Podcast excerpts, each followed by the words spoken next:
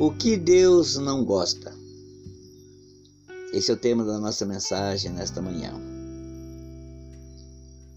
Eu sou o pastor Lauro Borges e hoje, dia 18 de março, estamos dando continuidade ao ministério de palavras que edificam. Deixe-me ajudar você. Todas as manhãs, estudando a palavra de Deus, sendo instruído, eu quero compartilhar com você essa mensagem nesta manhã. Pai querido, Pai amado, muito obrigado por mais um dia na tua presença, propagando o teu evangelho, estudando, aprendendo. Eu quero compartilhar, ó Deus, essa mensagem com as pessoas que eu já tenho na minha relação de amigos, que tenho certeza que elas estão sendo instruídas pela tua palavra não pelo meu entendimento.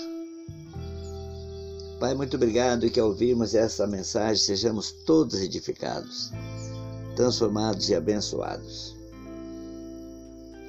Quero compartilhar com vocês uma palavra que está no livro de Provérbios. Provérbios capítulo 6, versículo 16, que diz assim: Há seis coisas que o Senhor odeia, sete coisas que ele detesta: olhos altivos, língua mentirosa, mãos que derramam sangue inocente, coração que traça planos perversos, pés que se apressam para fazer o mal. A testemunha falsa que espalha mentiras e aquele que provoca discórdias entre irmãos. Vamos aprender nesta manhã as coisas que Deus não gosta. O que te deixa irritado? Será que é o mesmo de que Deus não gosta? Se nos pedisse uma lista de sete itens detestáveis, talvez passaríamos longe da lista de Deus. Não significa que Deus não goste de apenas sete coisas, como nós vimos no texto. Mas são citadas algumas dentre muitas das quais devemos nos afastar continuamente. Primeira delas, olhos altivos. Deus odeia o olhar orgulhoso de quem acha que domina o tempo e as estações, como quem pode tudo Deus detesta toda falta de humildade. Segunda coisa, língua mentirosa. Toda forma de mentira desagrada a Deus. A mesma língua que louva a Deus não pode ser usada para enganar o próximo. A mesma boca que abençoa não pode ser usada para amaldiçoar. Terceira coisa, mãos que derramam sangue inocente Deus odeia toda forma de ódio e violência praticada em atos e cultivada na mente. Devemos recusar a, satisfa a satisfação da vingança. 4. Coração ou mente que traça planos perversos. O assassino que tira a vida de outrem concebeu antes o crime em seu íntimo. Toda pessoa que planeja tirar a vida de alguém, ele antecipadamente planejou tudo. Deus odeia os sentimentos maus que se aninham em nossa mente. 5.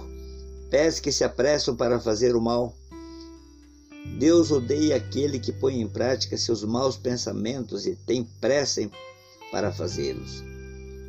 Deus não se agrada dos passos que damos para arruinar a nossa própria vida e a dos outros. 6. Testemunha falsa que espalha mentiras.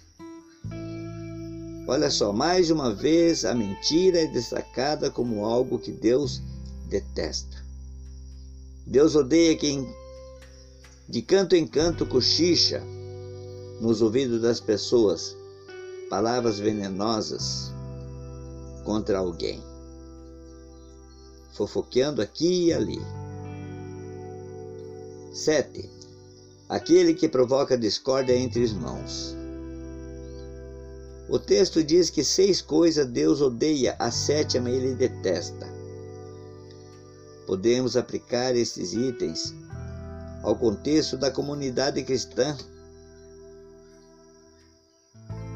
É aquela pessoa que separa o que Deus uniu por meio da morte de seu filho Jesus. Aquela pessoa que tenta deturpar a comunidade, desunir os irmãos, tudo aquilo que Deus construiu, ele tenta destruir. Se Deus não gosta dessas coisas, seus filhos também devem não devem gostar e tampouco praticá-las. Se Deus não gosta, nós devemos seguir os seus pensamentos. Estes sete males destroem a sociedade por meio do mau uso das boas capacidades dos olhos da língua, das mãos, do coração, dos pés, e da testemunha e da confiança. Palavras que edificam. Pai querido, Pai amado, muito obrigado, Deus, por mais um dia na tua presença. Aprendendo contigo, Deus, sendo edificado. Tu és o Deus que instrui, um Deus que ensina.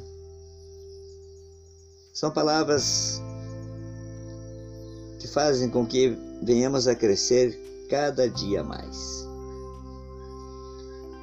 No livro de Provérbios, capítulo 14, versículo 33, para nós encerrarmos. A sabedoria repousa no coração dos que têm discernimento, e mesmo entre os tolos ela se deixa conhecer.